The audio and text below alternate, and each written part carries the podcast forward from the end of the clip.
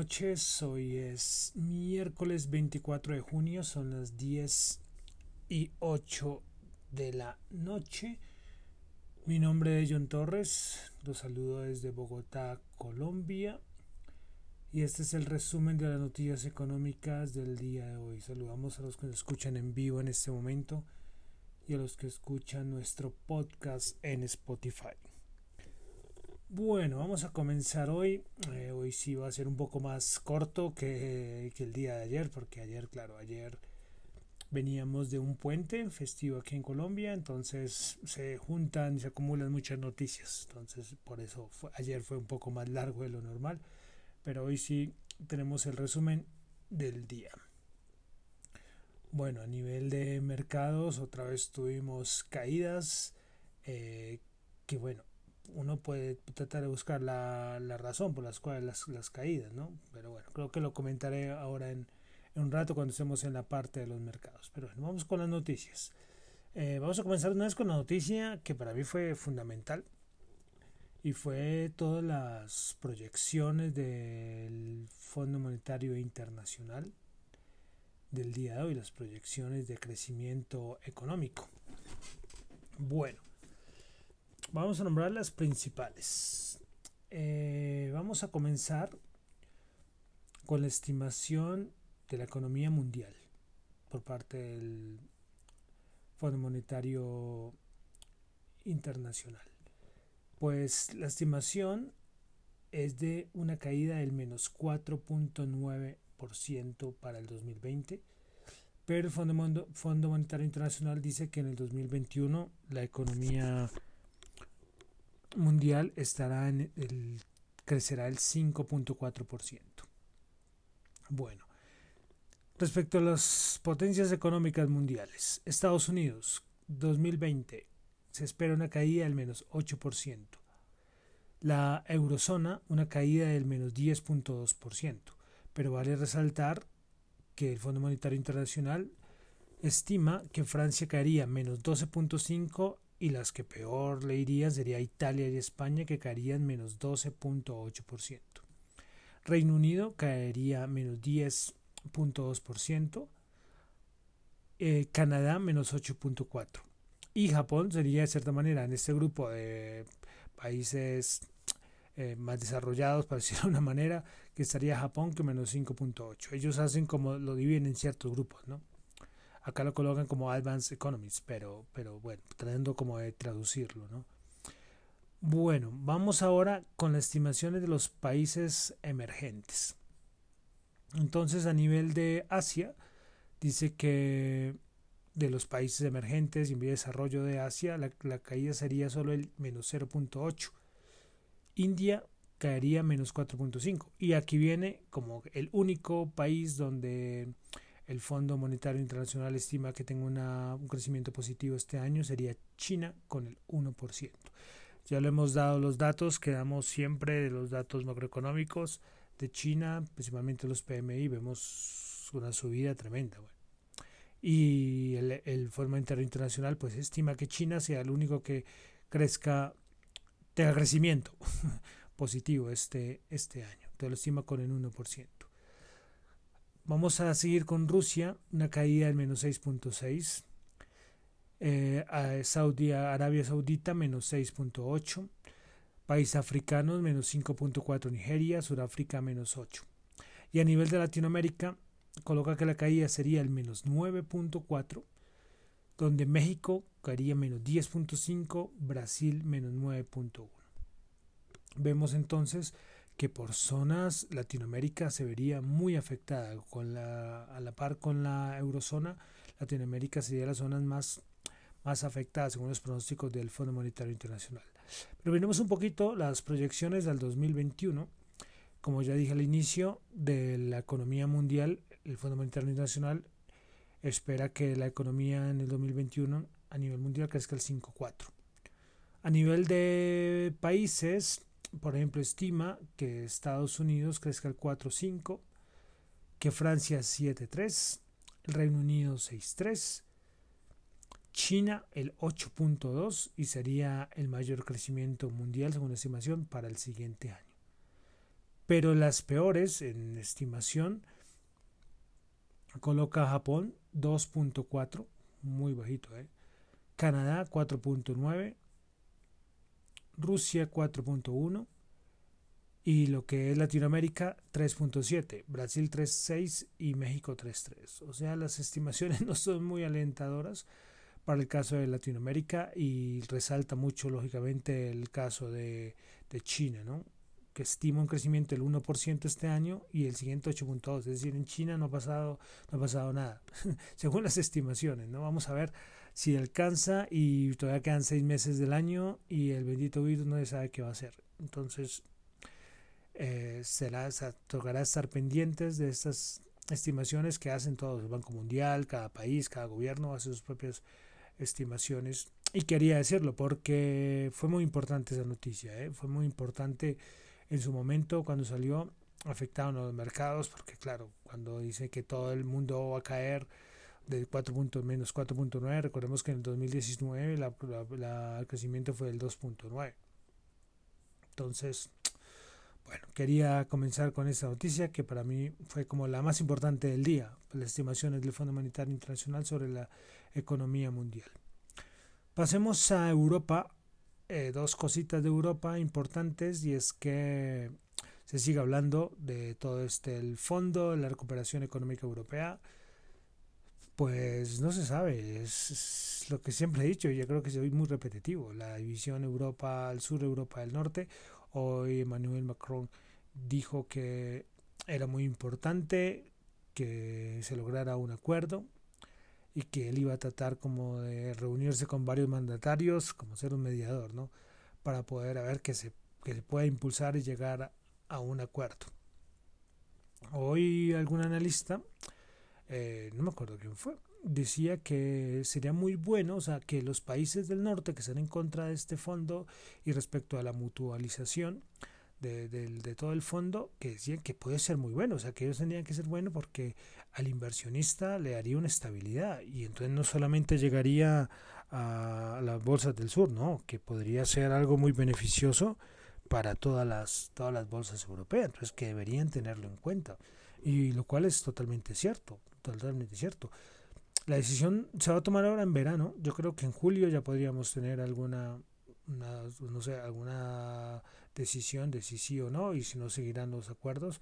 Pero va a ser muy, muy importante, muy importante para, para las bolsas europeas, los que tengan ahí alguna inversión por allá, eh, estar muy pendiente, eh, muy pendientes porque, porque esa noticia va, va a ser positiva eh, para los mercados o negativa, lo contrario, porque tranquilamente todo lo puede mandar a volar y, y decir que no se va a llegar a ningún acuerdo. Hoy Barnier de la Unión Europea tocó un tema que se nos ha olvidado con todo esto que ha pasado este año, el Brexit. El Brexit sigue ahí, o sea, el Brexit pues sí se ha llegado a que listo, el Reino Unido iba a separarse de la Unión Económica Europea, todo esto, pero, pero tocaba adelantar otras negociaciones y hay un plazo, creo que es hasta diciembre, para que ya sea definitivo. Pues hoy Barnier dijo que, eh, abro comillas, no creo que haya habido progreso en las negociaciones del Brexit con Reino Unido en las últimas semanas.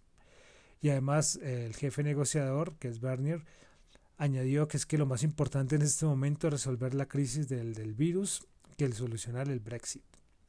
Bueno, eso del Brexit, una novela que ya, no, ya se me olvidó cuántos años que llevan, desde que hicieron el referéndum este, ya lleva mucho tiempo y, y se juntó ahora con con el virus este, no, no sé, no sé, de verdad que a uno se le escapa con tanta cosa, a uno se le escapa. A mí de verdad por momentos se me olvida eso del Brexit y claro, eh, toda la crisis que hay en el Reino Unido y tras derecho se junta con el Brexit y con el virus. Entonces, bueno.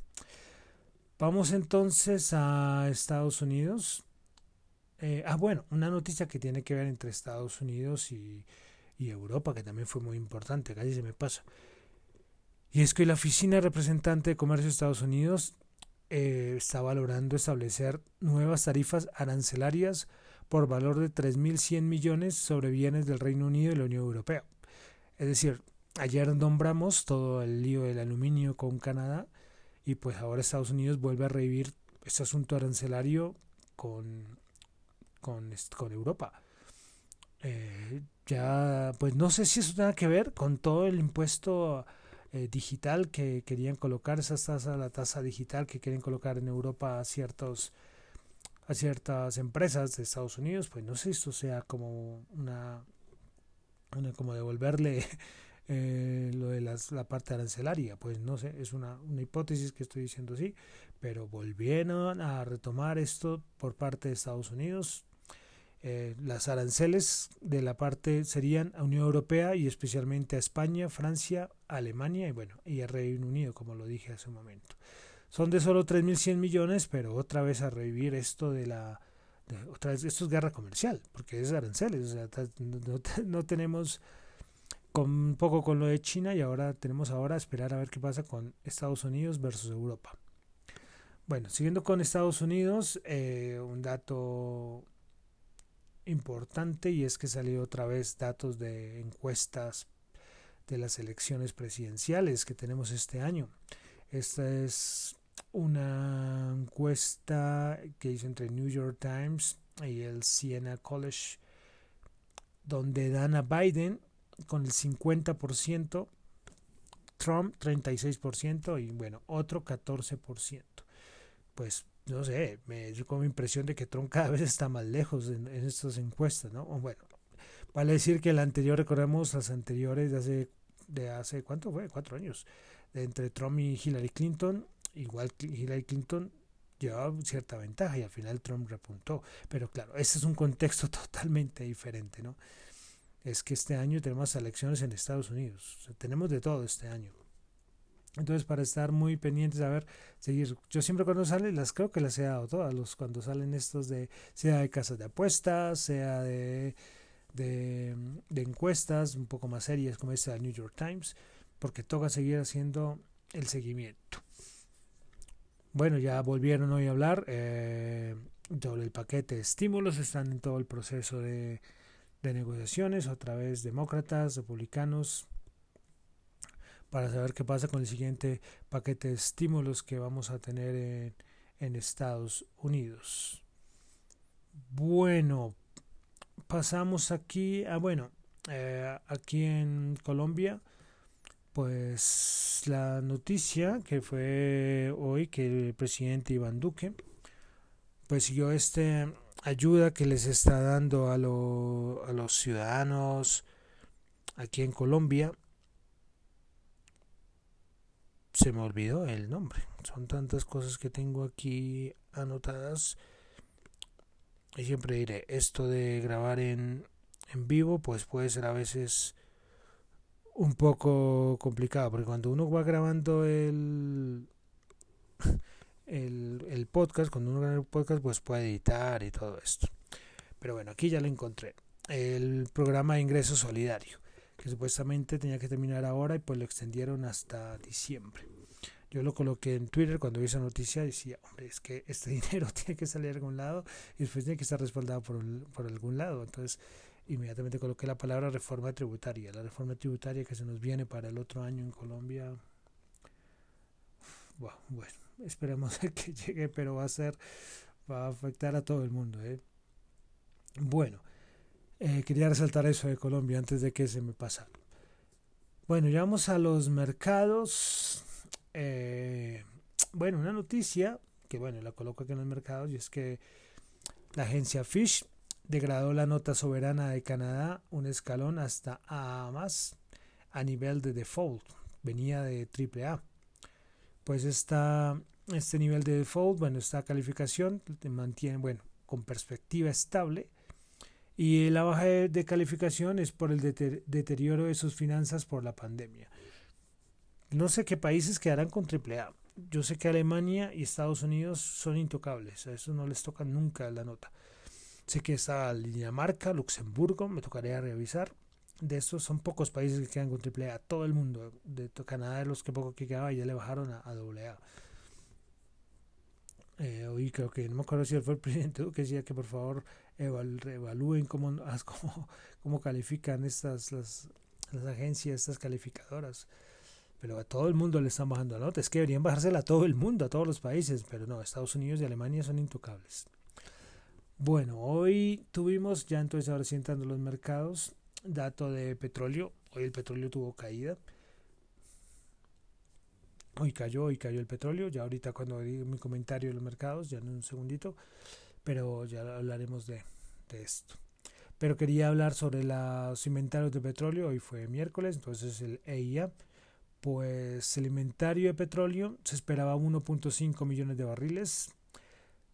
Terminó en 1.44. Gasolina en menos 1.67. Silados más 249.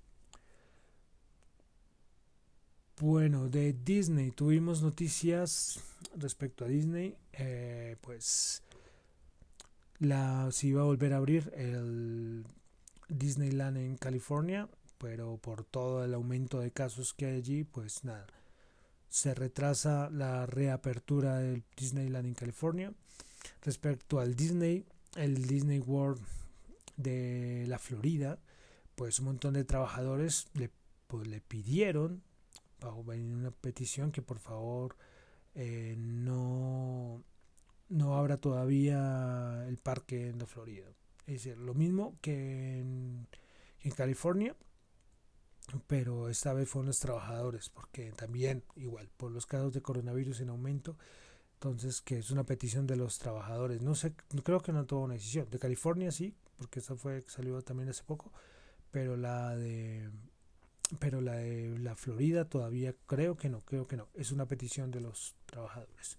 También seguimos con el coronavirus, que ya habíamos dicho que Apple ya había mandado a cerrar varias tiendas, no sé, más de 10 estos días por todo el aumento de casos de coronavirus en Estados Unidos, pues hoy dijo que va a cerrar siete tiendas más en Houston, Texas, debido también porque es uno de los estados más afectados por el aumento de los casos. Bueno, quería leer esas noticias. Ah, bueno, hoy eh, recordemos que habíamos dicho está de alquiler de automóviles, el Hertz, que es un sube y baja, que está en proceso de quiebra, que han cogido y han hecho lo que quieran con esa acción. Pues hoy hubo un rumor de compra. Hoy se disparó como el 50%, una cosa así. Sinceramente, meterse en esas acciones pues los de Robin Hood. Que bueno, Robin Hood, eh, yo, yo hablo como si estuviera hablando con mucha gente que sepa el tema, pero hay mucha gente que me dice, ¿por qué debería utilizar términos más técnicos? A ver, si yo digo, no, es que esto es un podcast que lo escucha todo el mundo. Esto no es solamente para economistas, para traders, no, esto lo escucha para gente y, y uno no puede hablar con términos muy técnicos. Pues, ¿por qué digo esto? Porque ahorita que nombre Robin Hood, de pronto habrá gente que no sepa qué es. Y pues Robin Hood es una aplicación en Estados Unidos donde la gente compra y vende acciones. Pero es una aplicación que no cobra comisiones. Bueno, en fin, esta aplicación se volvió muy famosa desde toda esta caída de la crisis porque hay mucho trader novato que se metió ahí a negociar y compra lo que sea.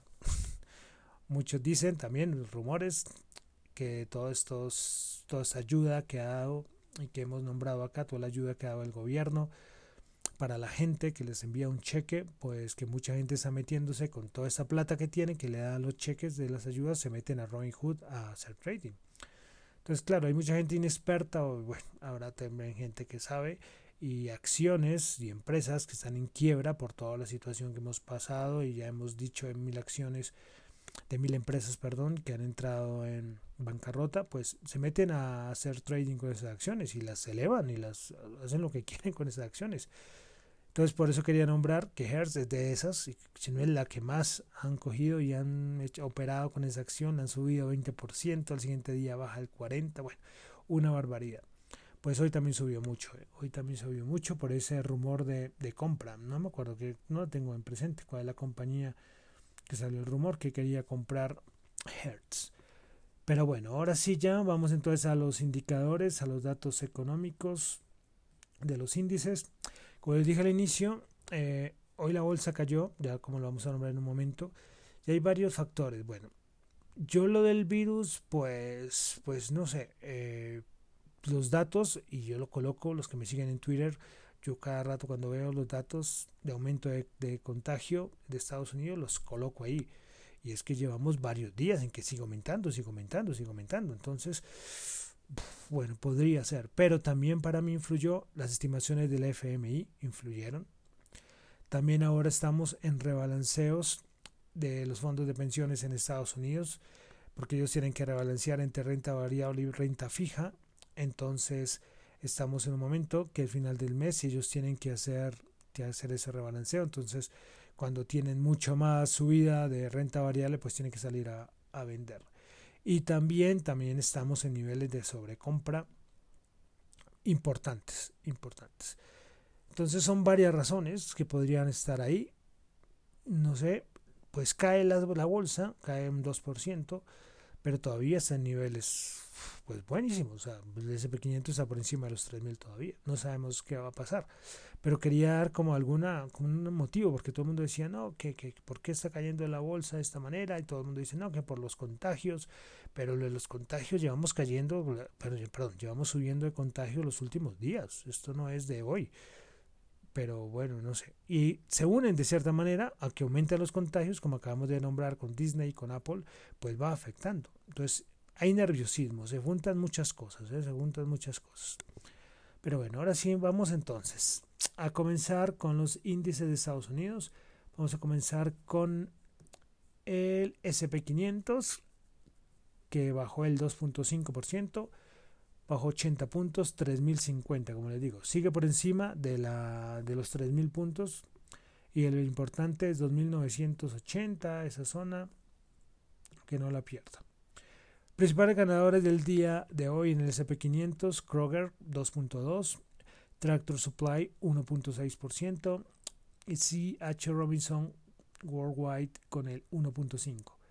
Principales perdedores del día, eh, Norwegian Cruise con menos 12.3%, Royal Caribbean con el menos 11.2% y Carnival Corp con el menos 11.11%. Como pueden ver, todos son líneas de cruceros eh, han cancelado, no recuerdo cuál fue la compañía, canceló ya una ruta porque, bueno, los cruceros y todo el sector turístico súper afectado, ¿no? Entonces, cuando hay nerviosismo, como lo dije hace un momento, por el virus, todo esto se afecta muchísimo.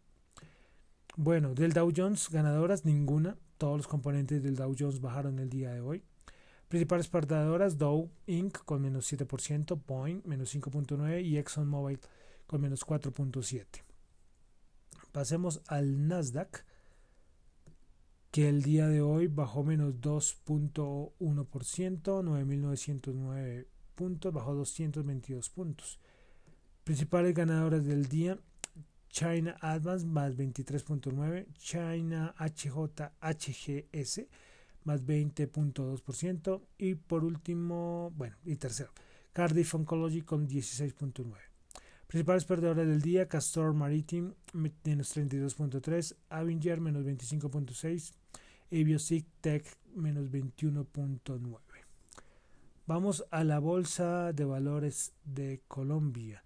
Hoy di una opinión en un diario que se llama aquí en Colombia, que se llama La República, sobre lo que les comenté ayer, que ayer les comenté de que salió la encuesta de opinión financiera de F Desarrollo, donde ellos evalúan en esta encuesta las acciones del Colcam, entonces cuáles eran las más favorecidas.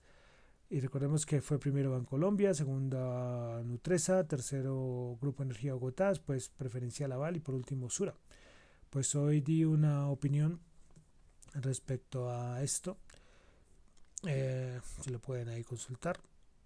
Y es que mi punto de vista, por qué estas acciones son las más favorecidas, especialmente lo que es sector financiero y Nutresa que es sector consumo. Pues pueden pasar a dar una opinión muy corta. Bueno, eh, principales ganadoras, bueno, perdón, perdón, vamos con el Colcap, que el Colcap bajó 17 puntos, menos 1.5% a 1125. Principales ganadoras, ETB 2.9%, Preferencial Corfi Colombia 0.9%, Terpel 0.1%, principales perdedoras, Grupo Val menos 5.1%, Avianca menos 5% y Semargos menos 4.3%. Bueno, vamos al petróleo, como les decía, hoy bajó. Todavía hay temor, ¿eh? Hay temor cuando esto del coronavirus influye mucho en el petróleo, influye mucho en el petróleo y cuando es nerviosismo, yo creo, Porque si se juntan estimaciones negativas del Producto Interno Bruto de las economías mundiales, de una desaceleración económica mundial, y tras el hecho del coronavirus, y tras el hecho de los inventarios de petróleos subiendo, entonces pues se juntan todas las cosas. Y por ejemplo, hoy el WTI, la referencia WTI bajó 2 dólares 38 y el Brent 43 bajó 2 dólares también. El oro hoy se toma un respiro 1772 bajó 12 dólares la onza. Y para finalizar, el dólar subió 17 dólares, la tasa representativa del mercado queda en 3.722. Bueno, ahora sí, ya terminamos por el día de hoy. Este fue el resumen de las noticias económicas. Mi nombre es John Torres, me encuentro en Twitter en la cuenta arroba Chu, J H O N T X U, y en la cuenta de arroba Dato Economía. Muchísimas gracias.